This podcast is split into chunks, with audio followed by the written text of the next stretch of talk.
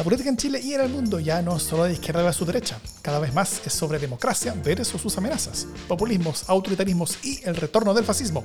Las amenazas a la democracia crecen, invaden y tienen sus espacios y medios. La defensa, promoción y proyección de la democracia también merece los suyos. Ese es nuestro objetivo. Soy Jimena Jara desde un parque Balmaceda, donde los últimos días se han visto sombras naranjas gracias al humo. Y yo soy Davor Mimisa desde Plaza Italia, donde el otro día vinieron muchos argentinos a celebrar. ¿Quién sabe qué? Esto es democracia en el SD.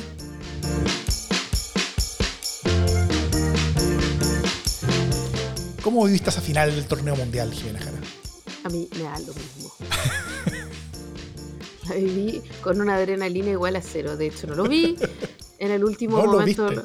No, por supuesto que no, no me importa nada. Pero en el último momento, en la definición a penales, mi hija mayor, de 7 años, prendió eh, la tele porque fue como: ¡Están en los penales! Eh, y bueno, gracias al padre, algo de todo eso se ha transmitido. Entonces ella gritaba gol.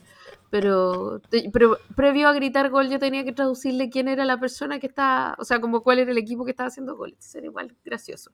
Tenía mucha pasión, pero no sabía exactamente por quién. Eh, así que ella se sintió muy emocionada. Mi hija menor de cuatro años decidió que ella es argentina, contra lo cual yo no tengo nada. O sea, como que me parece perfecto si ella decide eh, autodeclararse argentina. Y, y eso es todo lo que tengo que decir sobre el mundial. Todo lo demás me da lo mismo. Eh, en mi caso, o sea, yo disfruté la final. Fue una. Yo, yo tampoco soy tan futbolero. Yo, yo, yo vi pocos partidos de este mundial. Vi los partidos de Croacia. eh, pero, pero la final la vi y fue. No, increíble. Muy, ¿La final muy de Croacia o la final de.? Las dos. Dos. No, pero, pero, pero la realmente emocionante y buena fue la final final, Argentina-Francia. Fue un muy buen, fue un muy buen partido, hermano. Muy entretenido, independiente. Yo, yo no tenía, yo no tenía favorito, la verdad. No sabía que como que me daba un poquito lo mismo eh, el resultado, pero, pero quería ver buen fútbol y no me vi desilusionado. Muy bien, muy bien. Solo Eso. quiero. ¿puedo, puedo contar una anécdota aquí que, que compartir? Un, eh, porque, la comparto porque, porque el dueño de la anécdota la compartió en Twitter. Y es sobre Antoine Mayé, que nos Ya. ha acompañado eh, en algún programa nuestro y que además eh, ha sido auditor, que contaba eh, que las posiciones están muy divididas, estaban muy divididas frente a la final, que había gente que no quería que ganara Argentina como por su soberbia y estaba con Francia, y había otra gente que quería que perdiera Francia porque tiene un sentimiento latinoamericanista con Argentina, ¿no? Y que él se enteró en un grupo de chat eh, por, qué, por qué equipo hinchaba su mujer. Yoli, y que en un grupo de chat en el que él también estaba, ella declaró, en esta estoy con mis hermanos argentinos. Eh, así que eh, yo no sé si en esa casa se vio la final eh, junto o separado, pero Porque, debe haber estado... el, el- el- el nombre Antoine no, no es precisamente irlandés, ¿no es cierto? No, y además Antoine Mayé, y además quiero decir que tienen dos hijas de apellido Mayé, así que debe haber estado brava esa conversación. Me gustaría que ellos nos escribieran en algún momento. Bueno, saludos solidarios a ese hogar y a tantos otros hogares que vivieron divididos esa final, pero todos debieran estar unidos por ese buen fútbol, al menos. Sí, claro. Eso. Además, Sí, lo claro. importante es competir. Ah. Yes, sure. Eh, bueno, hoy día vamos a conversar sobre el post-acuerdo, las resacas, los arrepentidos, las maquinaciones, los empujones formando coaliciones después de todo eso y de lo que viene. Eh, y después vamos a hablar sobre la, eh, todo lo que ha pasado con respecto a la elección del fiscal nacional, la segunda, eh, el, el segundo rechazo del Senado a, a la candidatura que propone el gobierno y qué es lo que queda por delante y qué, por qué está pasando todo esto y si es que hay alguna salida. Pero antes, eh, una breve noticia de la casa, que después de un sinnúmero de infructuosos intentos, aún no hemos podido grabar el, nuevo capítulo de LSD sin censura, pero ya está conversado, ya sabemos que lo que viene en ese capítulo está bueno y se viene. Eh, así que, nada, pues, si quieren sumarse a este grupo de personas que nos acompañan en esta misión de hacer podcast en defensa de la democracia, pueden hacerlo en los links que están publicados en las notas del podcast si nos escuchan o en la descripción del video si nos ven y van a recibir pronto ese LSD sin censura de este mes que se graba en forma inminente. ¿O no? Inminente. Bueno, queremos contarles que eh, efectivamente el jueves pasado pensamos grabar no se pudo. El viernes pensamos grabar, no se pudo. El sábado no se pudo. Digamos que viernes y sábado Davos no podía. El domingo yo no podía. El lunes no podía. Y así estamos un día tú, un día yo. Y, pero ya, vamos a intentar grabar mañana o pasado. Sí. ¿Vamos al tema de la semana? Vamos.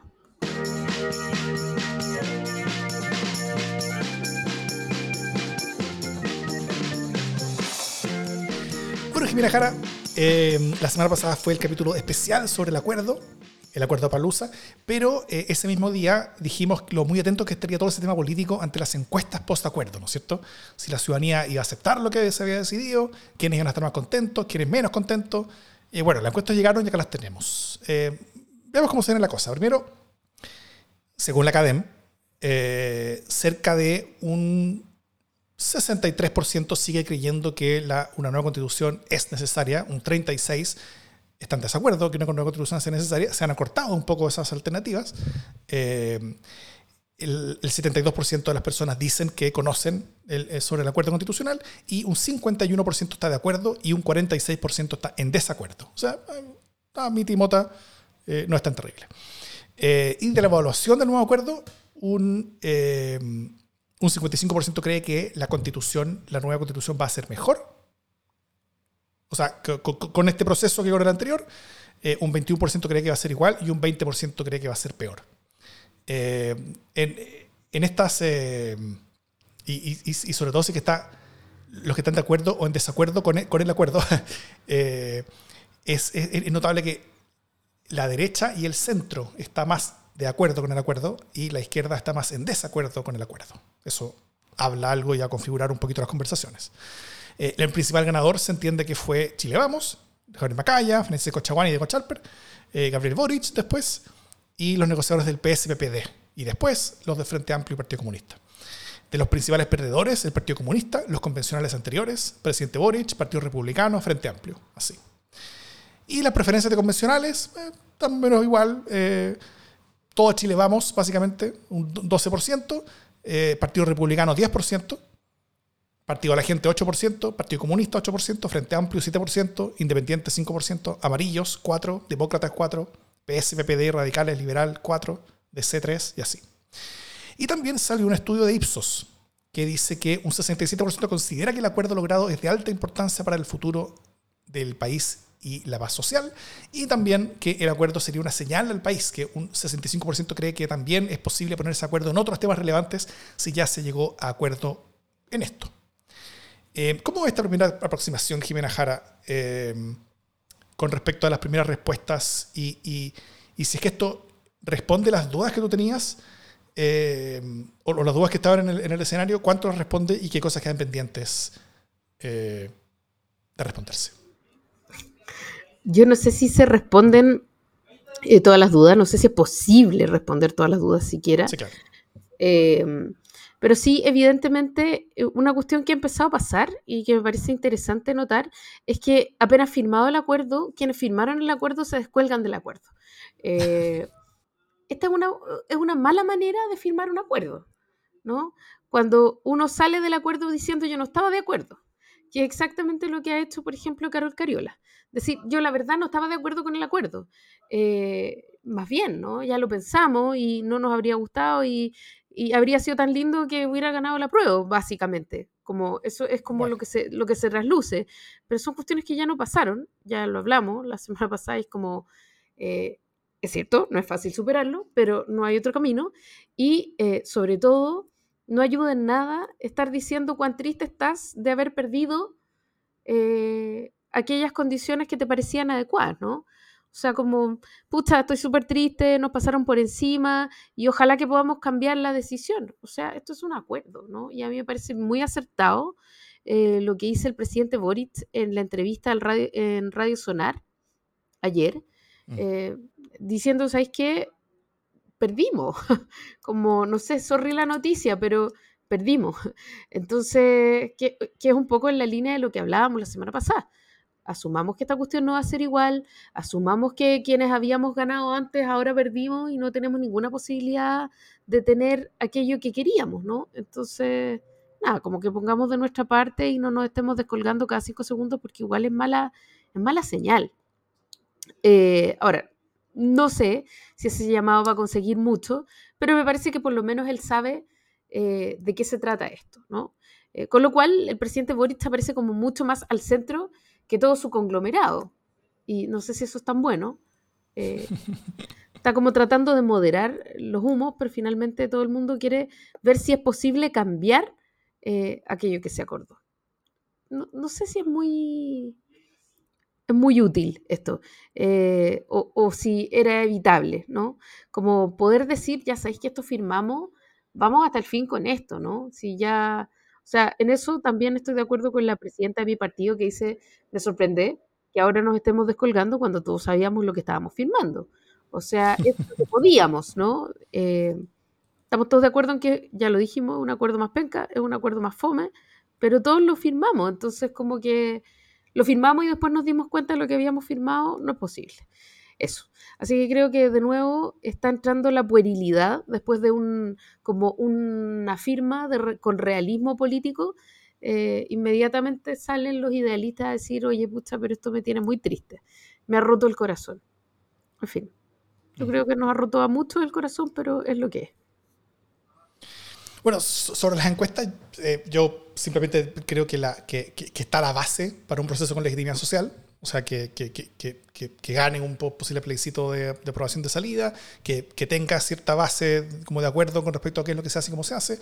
Eh, esto se puede ganar o se puede perder en el camino, pero al, menos está, eh, este proceso no nació muerto, que era una de las posibilidades y miedos que había, yo creo, cuando esto inmediatamente se firmó. Eh, ahora, también las críticas no están homogéneamente repartidas y, eso genera desafíos, principalmente en la izquierda, como tú bien lo dices. De hecho, para, para, para sentar la, la, idea de la, de, de, la izquierda dolida, eh, parte del mundo social y político está abandonando no solamente la idea de este proceso, sino también está abandonando al gobierno por llevarlo adelante, ¿no es cierto? Eh, hay unos editoriales de medios izquierdosos que son realmente fuertes. A mí me, llamó la atención, por ejemplo, este, esta es la introducción de la editorial del último número de la revista Rosa que dice, la distancia social y luego la sobreideologización de clases se volvieron casi naturaleza entre la izquierda en el gobierno. Si antes, debido a su ausencia en la arena electoral y el Parlamento, la izquierda se apoyaba en la movilización social para destrabar conflictos, ahora ya no recordaba esa palanca y ante la derrota electoral no pudo ni tuvo intenciones de producir algún hecho político. Simplemente se sentó a negociar con la derecha como si el resultado del 4 de septiembre fuera el único y total hecho político, existente. Concedió así toda iniciativa, todo poder, algo inaudito para fuerzas que habían llegado a ser gobierno desde las marchas en la calle en menos de una década, o bien que se enorgullecían de llevar más de un siglo de luchas en su historia. No hubo llamados a la movilización social para defender la democracia del proceso, no hubo intentos dignos de patear la mesa con una derecha delirante para esperar mejores condiciones, simplemente el único universo políticamente válido que imaginan en la dignidad son los otros partidos del Parlamento y aquellos como amarillos que la élite y el Mercurio le dicen que deben ser oídos. O sea, es, bien brutal, ¿no? Es duro. Eh, y yo entiendo esa, esa decepción, pero básicamente la, decisión que tiene que tomar el gobierno es una decisión difícil, que es una decisión de seguir con el idealismo o de hacer posible una constitución, ¿no?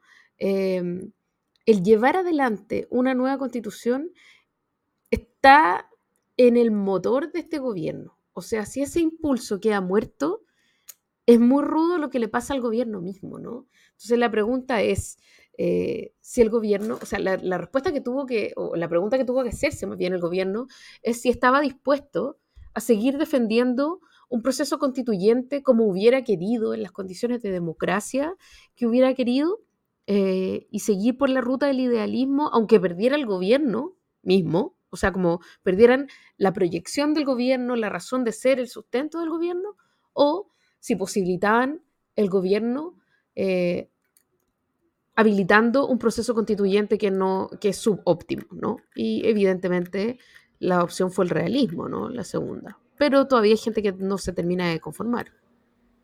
Esto, esto, se parece como etapas del duelo, ¿no es cierto? O sea, eh, se ve que hay gente en negación, se ve que hay gente en ira, como, como, como, como, este editorial, se ve que hay gente en, la etapa de negociación, como comunes, que está intentando cambiar el acuerdo en el Congreso, eh, se ve que hay gente en depresión, como muchos en el Partido Comunista y en el Frente Amplio, y hay otros en aceptación, ya que es la última etapa, que, que es socialismo democrático. La, la, la pregunta tal vez es... es eh, es, si es que el resto del mundo va a llegar a la, aceptación tarde o temprano, o si, eh, o si todo esto implica un como, como desgrane de todos estos mundos que impulsaron a Boric a la presidencia y que termine con una coalición sociopolítica mucho más pequeña por esto, más pequeña de lo que ya estaba, digamos.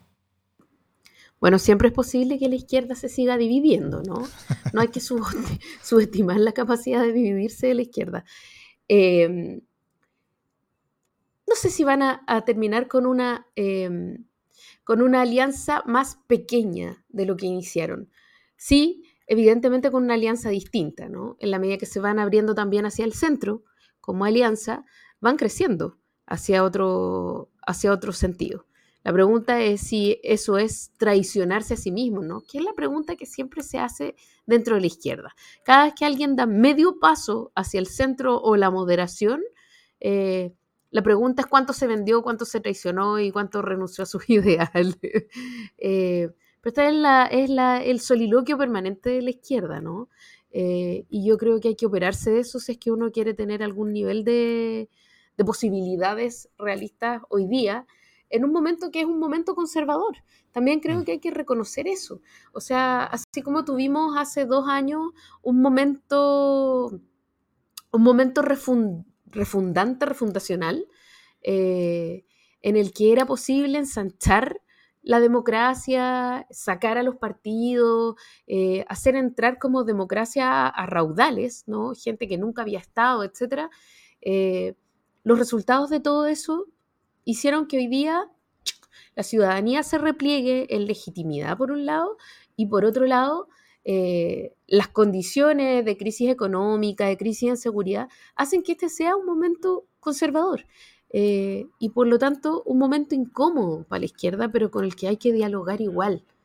Eh, no porque sea un momento como en términos de opinión pública adverso, vamos a renunciar a decir algo o a tratar de entroncar con ese mood desde eh, la identidad de la izquierda. Y yo creo que ahí hay un problema, que es negar que este es un momento conservador. Mm. Sí, algo muy importante que dices eh, es ese concepto del momento, ¿no es cierto? Y lo importante de los momentos es que son eso, que son momentos, o sea, tienen un inicio y tienen un final. Eh, y, la pregunta es qué queda después, o sea, cómo, se aprovechó ese, momento, cómo se aprovecha cada momento. y, yo creo que en este que, que vivimos hubo bastante más de desaprovechar que de aprovechar. Sí, y hubo, o sea, como, por ejemplo, eh, gente que dice, en realidad parece que abusamos de la mayoría. Esta misma Carol Cariola, ¿no? Mm. No me gusta el acuerdo, eh, pero en verdad me doy cuenta que quedó la embarrada y que quizás abusamos de las mayorías. Y yo siento que quizás eh, la derecha está intentando no cometer el mismo error, al menos Macaya. Tratar de ser inteligente con el momento conservador en el que ellos podrían subirse arriba del piano. Y no nos engañemos, eso no es sentimiento de república, en verdad. Eso tiene que ver con tratar de navegar y, perpetuar eh, un momento hacia un ánimo más permanente, creo yo. No, tiene otro, otro objetivo, pero está siendo eh, timoneado con un poco más de habilidad que lo que timoneó la izquierda, hay que decirlo, con el dolor de mi alma.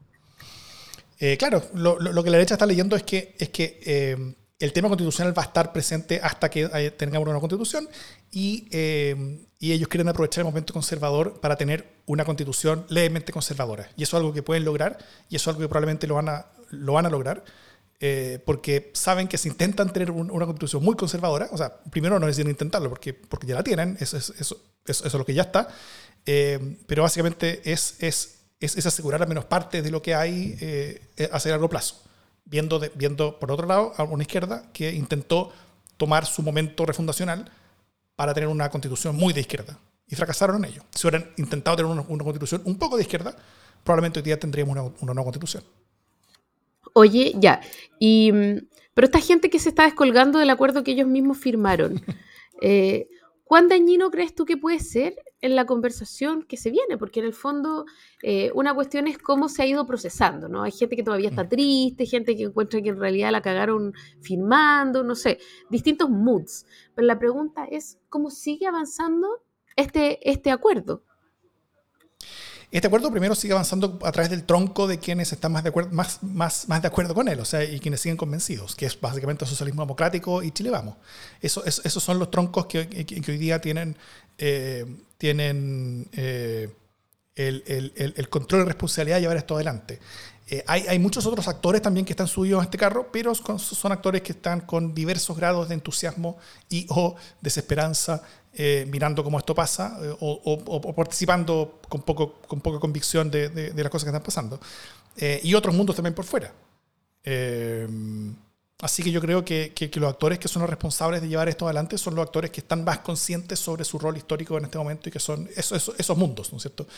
Es esa parte de la coalición de gobierno a, la, cual puede terminar sumándose toda la coalición de gobierno si es que, si es que, si es que el presidente al menos logra empujar a su coalición, al, menos a, su mundo de partidos políticos de, esa coalición, al mundo parlamentario, eh, en torno a que este es el gran logro de su gobierno, ¿no es cierto? Eh, aunque, no sea todo lo que ellos quisieron, pero, pero, pero va a ser algo que va a quedar, va a ser una contribución firmada por él. Eh, el, el, sumarlo a esta idea de tener una contribución de, de, 50 años después del 11 de septiembre, tener una contribución distinta, tal vez algunas semanas o, un par de meses después, pero, pero pero eso también es un logro.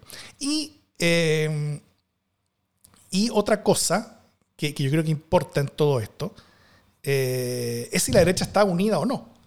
Eh, y eso, y eso importa en algo, en algo relevante, que, que, no hablamos la semana pasada, que es que la metodología de elección de los consejeros va a ser según la, el mecanismo electoral del Senado. Eh, y, no es casualidad que el Senado esté empatado entre la oposición por un lado y el oficialismo más la DC por el otro. Eh, es porque el sistema electoral del Senado es uno que le conviene mucho a la oposición. Eh, y, eso no es algo tan, tan, tan, tan viejo, es algo relativamente nuevo, porque cuando la izquierda estaba dominada por la concertación o por la mayoría, la diferencia era menor, porque ambas coaliciones estaban relativamente distribuidas por todo Chile, ¿no es cierto? La, concertación y la mayoría estaban fuerte en Atacama, menos fuerte en Araucanía, pero, pero era relativamente parejo. Ahora que la izquierda la lleva, un conjunto más tirado hacia Frente Amplio, Partido Comunista, las cosas cambiaron. O sea, es una izquierda mucho más urbana, mucho más santiaguina.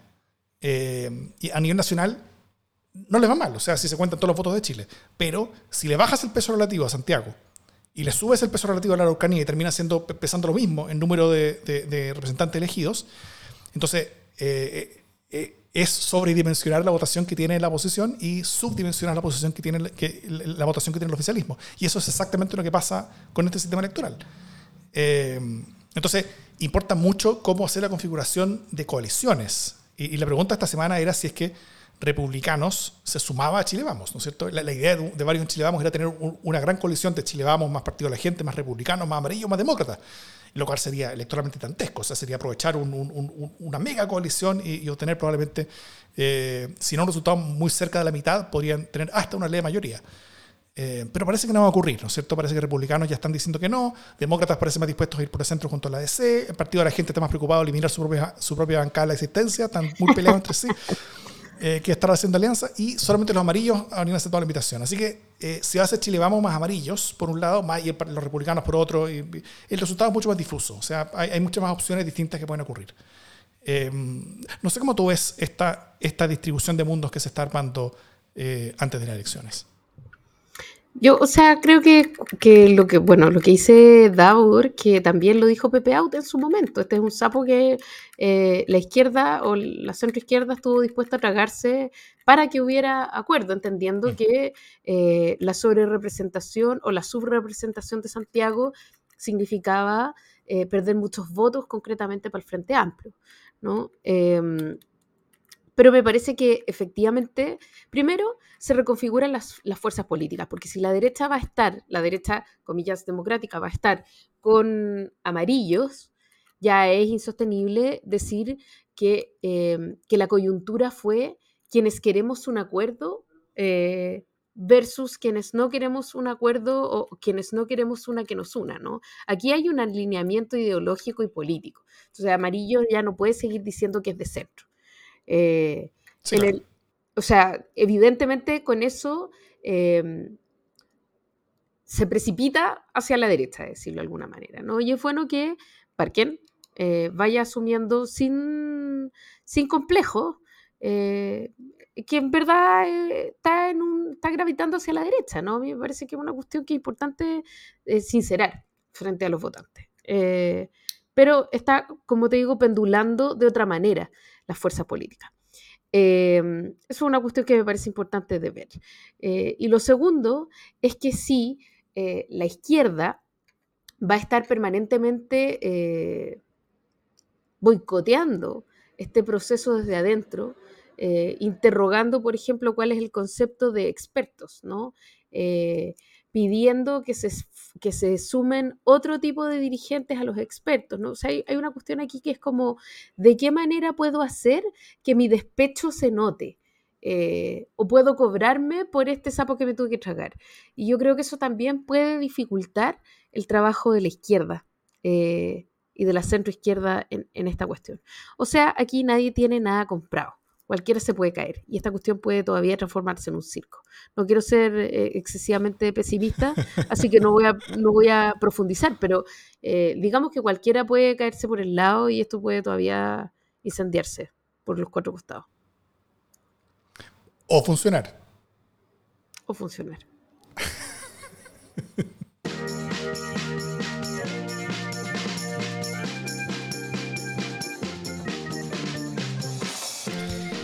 No sé si viste las escenas de celebración, donde toda la gente, millones de argentinos, tanto el día del, triunfo como hoy día también, hoy que se celebró oficialmente un feriado, llegó la selección, todo el mundo, millones de personas alrededor del obelisco en Buenos Aires, toda la gente, solamente un grito que era compartir por todos.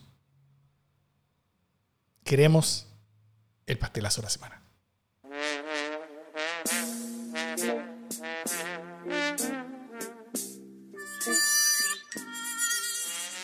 Mi pastelazo de la semana tiene que ver con algo que estamos conociendo desde eh, el año pasado, cuando se cambió las administraciones municipales y supimos que, em, que básicamente muchas corporaciones, eh, de las comunas además de la derecha principalmente, eh, funcionaban de una manera así como cajas pagadoras. Em, y uno de los casos más escandalosos, si no es que el caso más escandaloso, fue el de Vitacura, donde el tronco Torrealba, que se sentía básicamente el dueño de Vitacura y pensaba seguir por siempre siendo dueño de Vitacura, a partir de una pelea con un otrora amigo, eh, sufre eh, la denuncia después del cambio de administración por parte de este ex amigo que va y le dice eh, a la nueva alcaldesa cómo funcionaba la corporación y sus derivadas como caja pagadora para Raúl Torrealba, eh, quien básicamente se llevaba la plata en fajo directo al banco y hacía eh, comúnmente depósitos en efectivo. Entonces, aquí hay varias preguntas importantes. La pregunta por la sobrinita que se autodenunció de partida cuando se vio perdida, ¿no? Esta figura de la autodenuncia de, uy, voy a terminar en cana, mejor me autodenuncio. Eh, pero que bien estuvo enriqueciéndose durante harto tiempo y prestándole ropa y sobres al tío. Primero, pastelazo. Segundo, eh, al tronco Torrealba como edil eh, probo, pastelazo, obviamente, que fracasó totalmente, y también como amigo, porque si tenías un amigo que te sabe todas esas cosas, eh, no te lo tiráis en contra de una, pues eso es una cuestión que debiste haber visto el padrino uno, ¿no? Así que también pastelazo como amigo. Y en último lugar, pastelazo también para los agentes bancarios y los, esos ejecutivos que vieron entrar sumas absurdas de dinero en efectivo durante muchos años y nunca se preguntaron eh, cómo sencillaba el edil. Eh, así que triple pastelazo. Y además todavía no hemos terminado de ver esta cuestión. Pastelacísimo. Tan pastelazo que mi tema es el mismo, pero otra lista. Ya, a ver. Em, o sea, no solamente recibía todos estos billetes, sino que además le, pillaron, le habían pillado eh, fajos de billetes escondidos en, una muralla, ¿no es cierto? O sea, a lo Ozark. Eh, ¿Tú viste Ozark? No. Bueno, vela, muy buena serie. Eh, todo esto es una justicia, por supuesto, pero lo que me llamó la atención a mí es la cobertura de prensa de hace un par de días donde se anunció que Torrealba saldría a defenderse públicamente. O sea, no solamente defenderse judicialmente, lo cual está bien, es su derecho, así funcionan las cosas, eh, sino que saldría a disputar la verdad instalada sobre este, el mecanismo, como se le llama hoy día, eh, a, través del que parece que hubo corrupción a gran escala en municipios del barrio alto por años.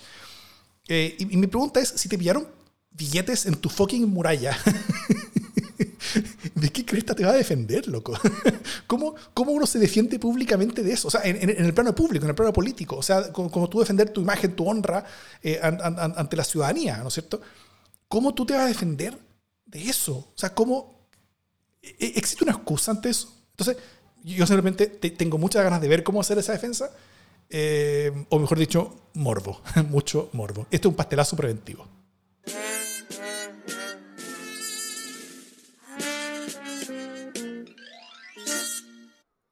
Oye, em, hablando de pastelazos eh, y de pastelazos persistentes, eh, no solo se cayó la nominación de fiscal nacional por primera vez eh, en la historia desde que se creó el cargo con, Morales, Jorge Morales, ya se me olvidó hasta el nombre, qué tragedia, em, sino que se cayó por segunda vez con Marta Herrera.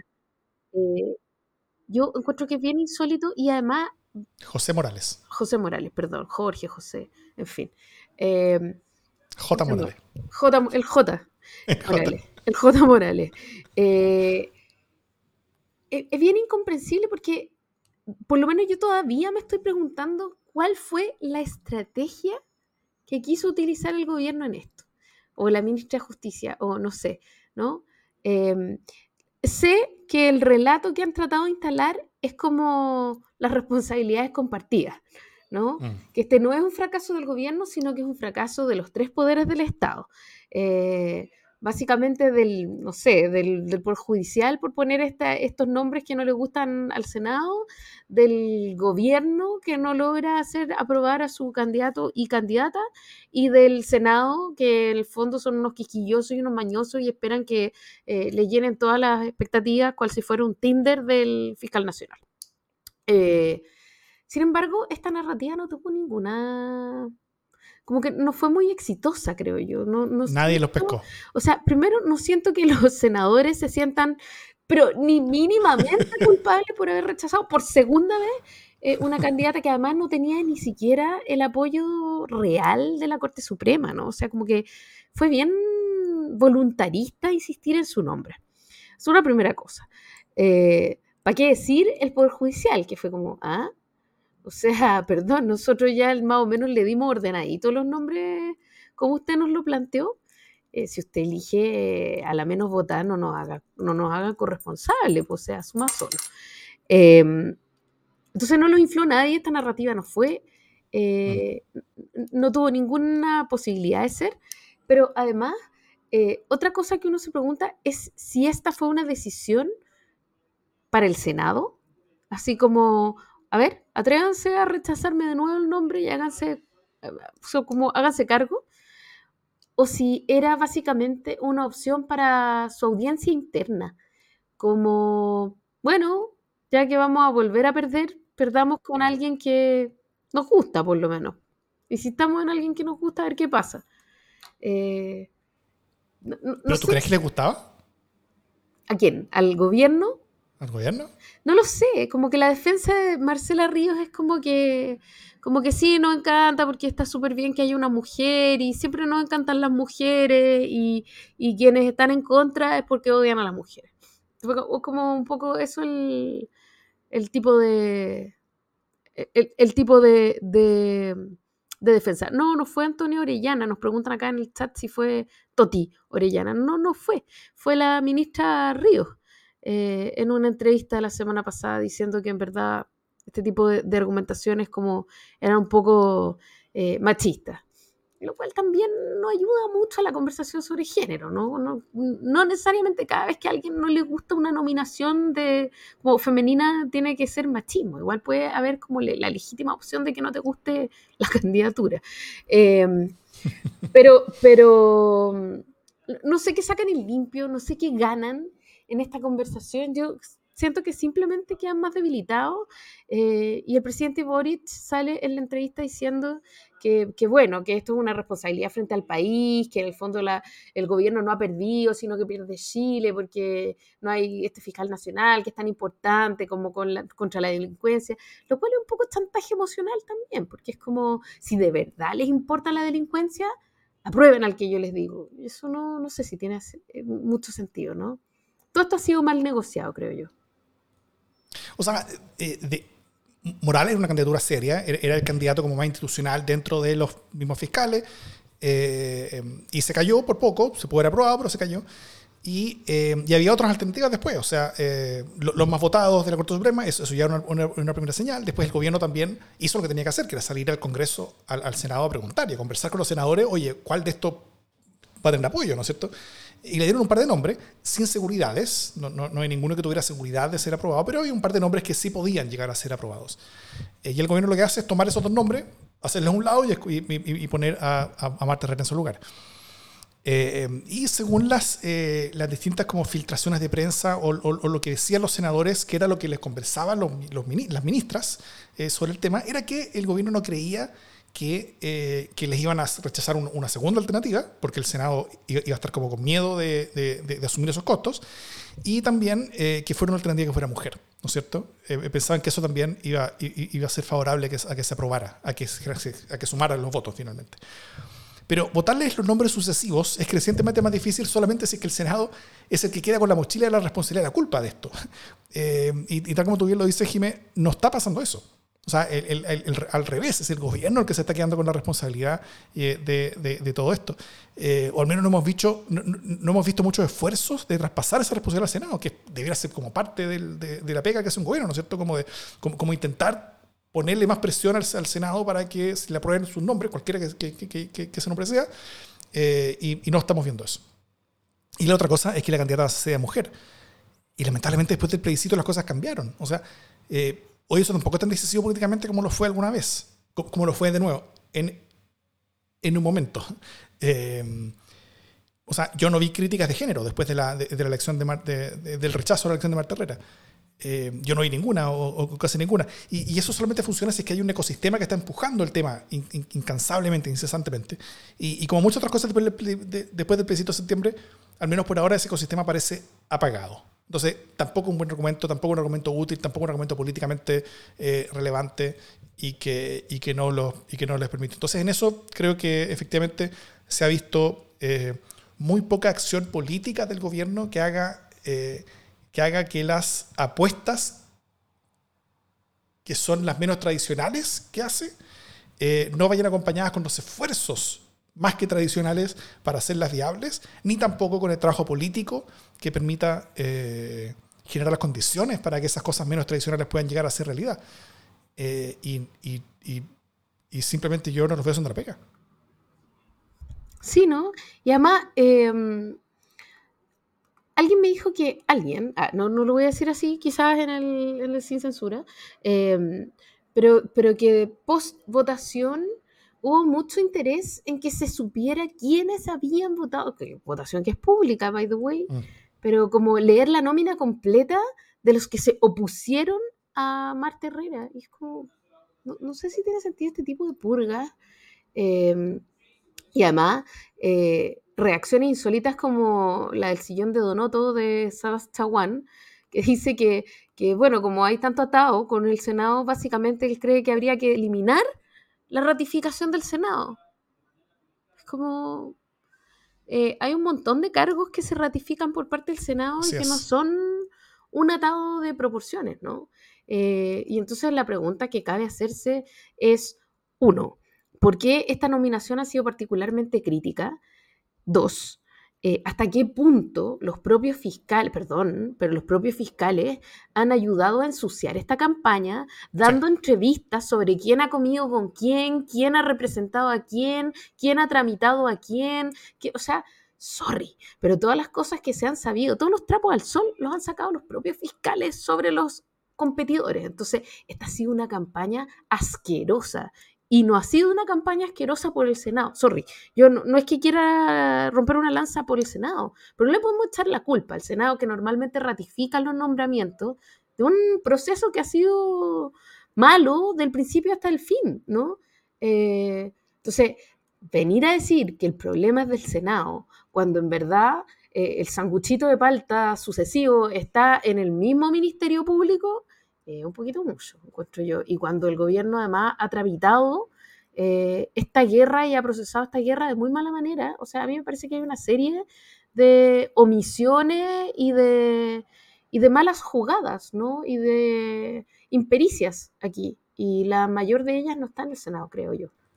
Mm sin ir muy lejos, mucho más lejos, hoy mismo, hace un rato, estamos grabando como siempre el día martes, Marta Herrera, en su primera entrevista después del rechazo en el Senado, eh, en CNN, con, con, Mónica Rincón, dijo, supe de una comida de gente de la UDI con Ángel Valencia, que es uno de los dos candidatos fuertes que todavía queda. Eh, hay reuniones de las que no se entera la gente, dijo ella. Y después dijo que la reunión habría sido con, eh, con, Chadwick, ¿no es cierto? O sea, ¿se espera realmente que no haya conversación en una discusión que es eminentemente política? O sea, eh, cuando en Estados Unidos, por ejemplo, se elige un nuevo ministro de la Corte Suprema, el candidato elegido por el gobierno se reúne privadamente con muchos de los senadores y esa conversación existe, es imposible que, no existan. O sea, es, es y, y, para eso está el Senado también. O sea, esta... esta esta, eh, eh, finalmente este miedo y esta alergia de cualquier cosa que sea una conversación política, al final no es más que una manifestación de la debilidad de la democracia representativa en el sentido de que no se le entrega, o sea, no se considera que los senadores tienen legitimidad popular y democrática para tomar decisiones, siendo que son elegidos para ello, para eso están, es su, su pega. Y mi duda es, es que siquiera se puede elegir hoy en día a una persona en un formato así, con participación de varios poderes del Estado. Eh, porque los parlamentarios están tan aterrados de las redes sociales que, les es mucho más fácil votar que no a que sí, para cualquier cosa, básicamente.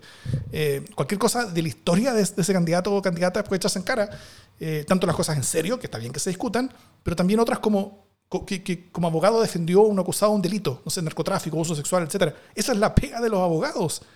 Un fiscal nacional no puede venir de la academia porque sería un fracaso total. Eh, y tampoco debiera haber trabajado solamente acusando toda su vida a la fiscalía. Él debiera haber también estado al otro lado como del, de, la mesa, porque, porque si no ha estado nunca al otro lado, si nunca ha defendido, eso lo deja un buen profesor incompleto. Eh, y todo eso antes del interés político de, también querer pegarle al gobierno, que también es parte de toda esta cosa.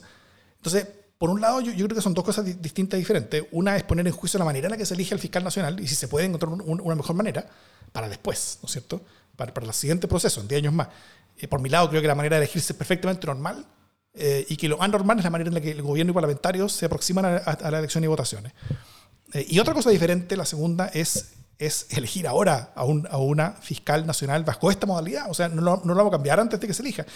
y eso es inescapable, es, es, inescapable, tiene que hacerse sí o sí. Y algún candidato o candidata tiene que salir del, de la Corte Suprema que, que, tenga los votos y que, y que sea puesto adelante por el gobierno y que sea finalmente elegido por, por el Senado. Y yo creo que, que, que, si bien el gobierno no está teniendo éxito en, en, asignarle la culpa al resto de los poderes del Estado, yo creo que, en términos formales y en términos de largo plazo, tienen razón en ese sentido, que todos estén quedando mal con esto. O sea, no hay nadie que esté quedando bien. Sí, pero, eh, o sea, como que además hay una cuestión aquí que es bien insólita, es que cuando, porque ¿cuál es el propósito de que eh, todos los poderes del Estado participen de una decisión? Eh, que, que, se legitime la determinación de un organismo que es autónomo, ¿cierto? O sea, esa es la idea. Eso pasa con el Contralor también. Esta, esta cuestión de que ¿Sabéis qué? Estamos todos de acuerdo en que esta es una persona idónea, que además puede hacer su pega sin que ninguno de nosotros le diga cómo debe hacer su pega, ¿cierto? O sea, es una ratificación común para luego retirarse de la labor de esa persona a la que estamos ratificando. ¿Por qué? Porque si no puede ser justamente una prebenda. O sea, si es que no tiene que haber ratificación, puede ser una prebenda del Poder Judicial, o puede ser una prebenda del Poder Ejecutivo, o puede ser una negociada del Poder Legislativo. Eh, entonces, tiene sentido que los tres poderes del Estado, es decir, la República en su totalidad, ratifique un cargo que es determinante y en el que ninguno de los tres poderes debería meterse eh, como inmiscuirse, ¿no? Eh, ni tener injerencia política.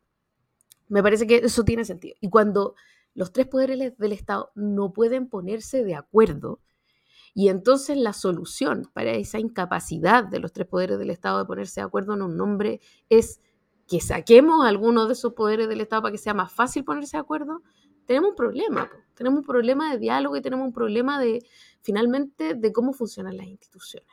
Eso es una primera cosa. Y lo segundo es que uno no espera que los descartados, en el fondo aquellos que se caen, estén dando entrevistas dos segundos después, tirándole mierda a todos los otros candidatos que todavía están en carrera. Eh, o que andan por ahí, ¿cierto? Eso, eh, eso mata a la institución. O sea, eh, el Ministerio Público está en un nivel de credibilidad bajísimo. Hay consenso hay que, en que hay que dignificarlo. Y cuando tú tenías a Morales, al día siguiente y subsiguiente alegando y tenía a Marta Herrera horas después eh, acusando a los otros, menos mal que no salieron. O sea, realmente si, si un fiscal nacional que no puede mantener la boca cerrada y cuyo ego es más grande que cualquier intención de hacerse a un lado en silencio, aunque tenga sus propias frustraciones y etcétera, para que la cuestión siga adelante y no se desacredite eh, la institución, también hay un problema. Esto es cuanto puedo decir.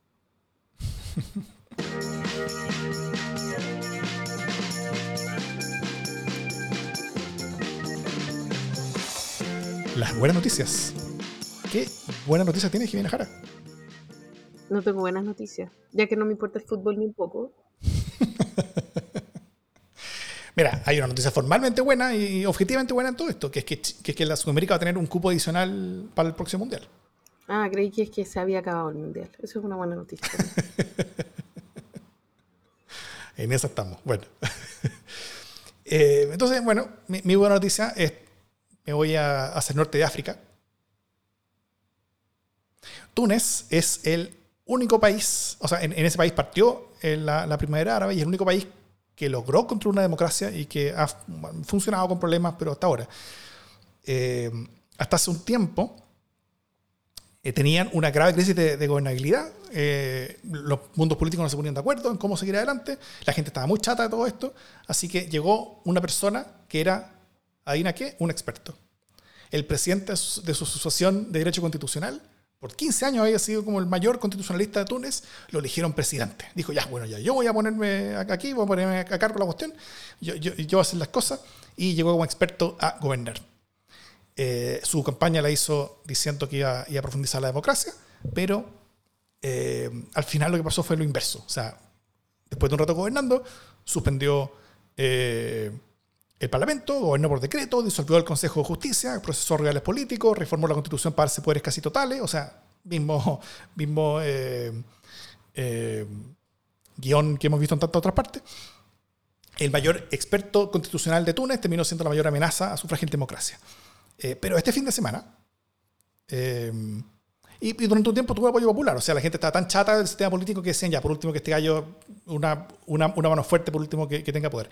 Pero este fin de semana, eh, a la gente ya está empezando a aburrir de, este gallo y está empezando a extrañar esta breve democracia de 10 años que ha tenido eh, Túnez. Han, tenido 10 años de democracia en toda su vida republicana y, eh, y este fin de semana fue la elección parlamentaria, primera elección parlamentaria con esta nueva constitución autoritaria, con un parlamento con mucho menos poder, etcétera, y con mucho más poder en, en su rol de presidente, y solamente el 10% de los votantes fueron a votar.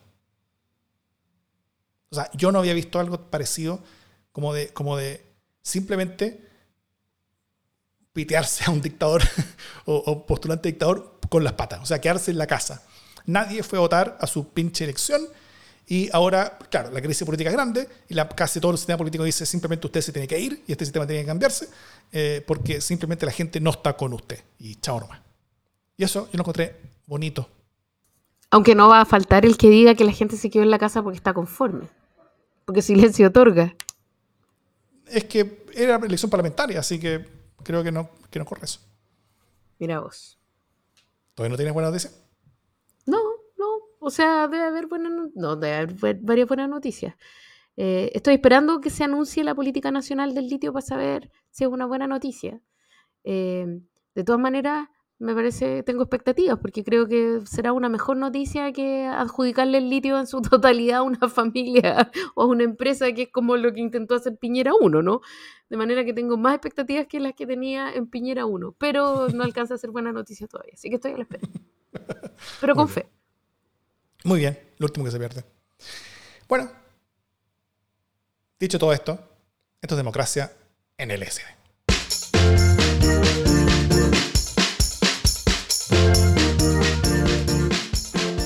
¿Cómo será la Navidad, Jimena Jara?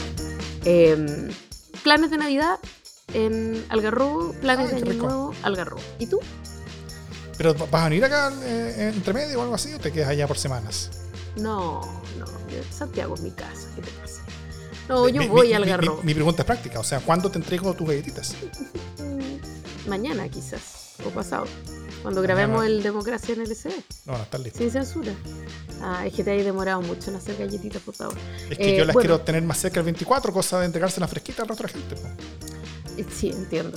Eh, no, yo me voy el 23 probablemente, o el 24 muy temprano, y seguramente vuelva el lunes o el martes. No, Ya. no da Ah, piola. Ya. Entonces, si, Así si no alcanzo a entregarte galletitas el 23, te, te las entregaré a vueltita del 25. ¿Y podrá ser con una cervecita? Perdón, pero estoy aprovechando el envío. Podrá ser, sí.